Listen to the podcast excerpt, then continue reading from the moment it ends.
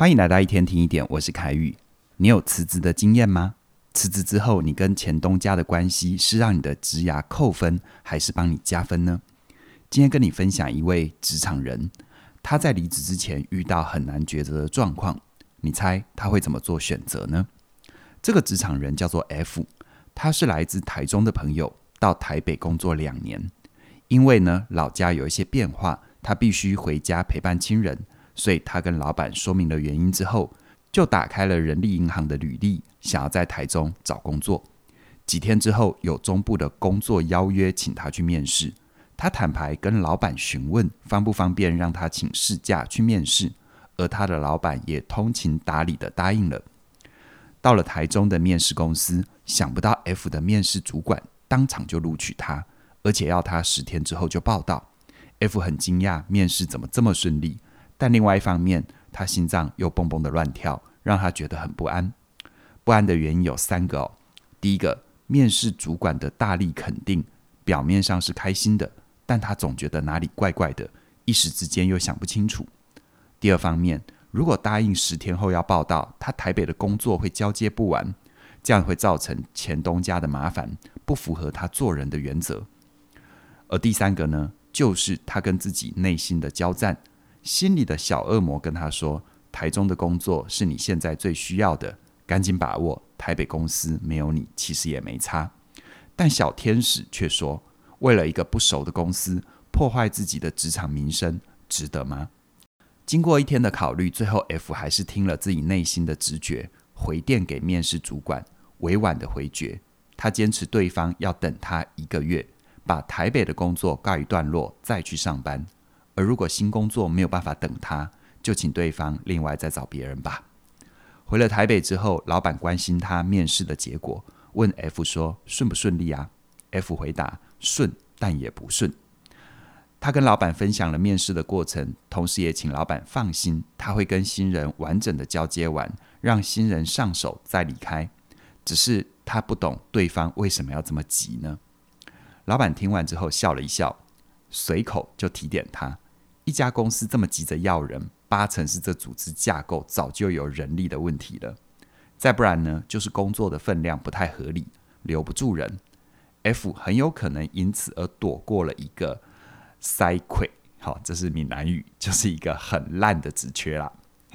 F 这时候才明白，当时他觉得哪里怪怪的，可能就是老板分析的原因。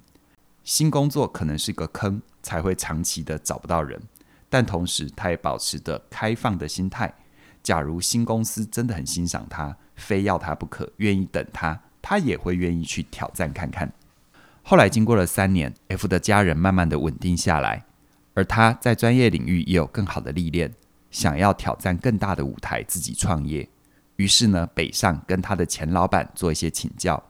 前老板听了 F 的创业想法、商业模式，都觉得可以哦，鼓励他马上去做。F 却笑笑地说：“我资金不够啊，还需要多存一点钱，才不会太快的阵亡。”而前老板一听，二话不说，说要支持 F 创业。这是 F 人生的第二次太顺利。不过这次的太顺利跟三年前不太一样。F 的心里没有不安，而是一种满满的感动。他问前老板为什么这么信任他。前老板说了两个关键：第一个，当年 F 在公司才待了两年多。如果按照劳基法，工作未满三年，只要在二十天前提出离职，二十天后就可以直接走人，这都是合法的。只是法律是社会规范里最低的人性底线呐。而 F 当年并没有因为个人的因素，就让自己的行为只符合这最低的底线，而把自己家庭的压力丢给前东家。他选择了圆满的离开，这说明 F 很珍惜前东家。那么钱老板也很愿意珍惜 F 这个人才。再第二个，F 当年的脑袋很清楚，没有为了一个不知道状况的公司就牺牲了自己累积多年的情谊，这让钱老板印象深刻，觉得 F 是会思考的。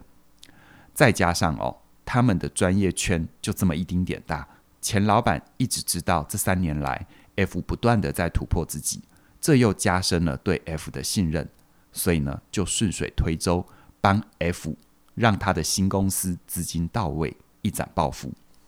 这个故事说到这里哦，留在你心里的是什么呢？我常常跟学生分享，好好工作是为了让我们好好生活，而且呢，你越想要好好生活，就要清楚公领域的发展，经常会左右你私领域的资源。所以，随着你的生涯规划不一样，或者是个人发展的转弯，你难免都会遇到一些离职啊，要告别前东家的状况。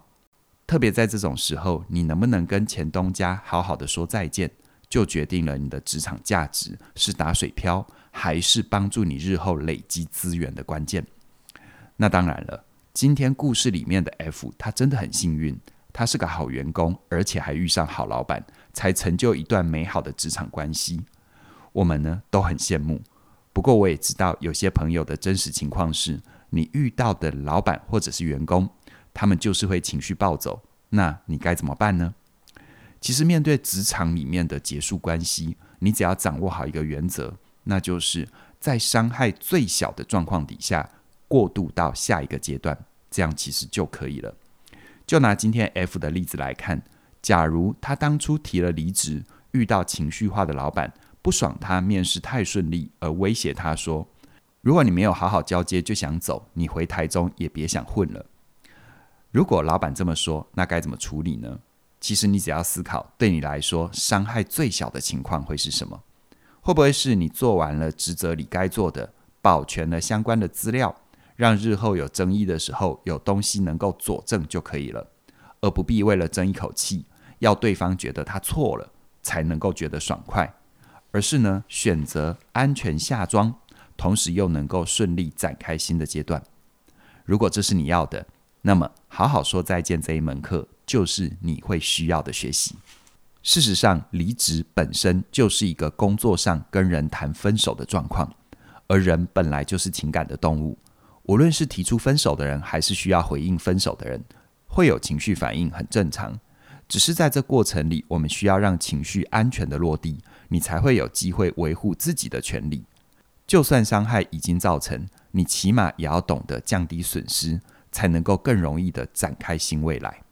而我跟嘉玲老师共同主理的“好好说再见，找回爱与安全感”的分离必修课，这门线上课就是为你准备的。在课程里，关于离职或者是终止合作关系的主题，我会同时从老板和员工的角度，进一步跟你分析怎么面对工作的关系失落。而当彼此的需求没有办法互相满足的时候，又该怎么样看待辞职或者是解聘？怎么样在最大程度上平衡彼此的利益，能够好好的说再见？更重要的就是，当你拥有好好说再见的能力，那么关系结束之后，它往往能够留下祝福，成为未来新关系的养分。就像今天 F 跟他的前老板，正因为他们从原本的雇佣关系好好的说再见，也才成就了日后能够合伙这样的契机。最后一定要提醒你哦，好好说再见这一门课程，目前有我们的超早鸟优惠价二二八八，这第一波的最优惠，只到五月十号的晚上九点就截止了。很多我们的朋友都知道，错过这个优惠是再也回不来的。其实，在职场上拥有实力很重要，但如何在职场漂亮的转身，更能够凸显你在职场里面的功力啊。我很鼓励你，现在就马上加入，跟我们一起兑现你的价值，活出你想要的好人生。详细的课程资讯在我们的影片说明里都有连结，期待你的加入。那么今天就跟你聊到这边了，谢谢你的收听，我们再会。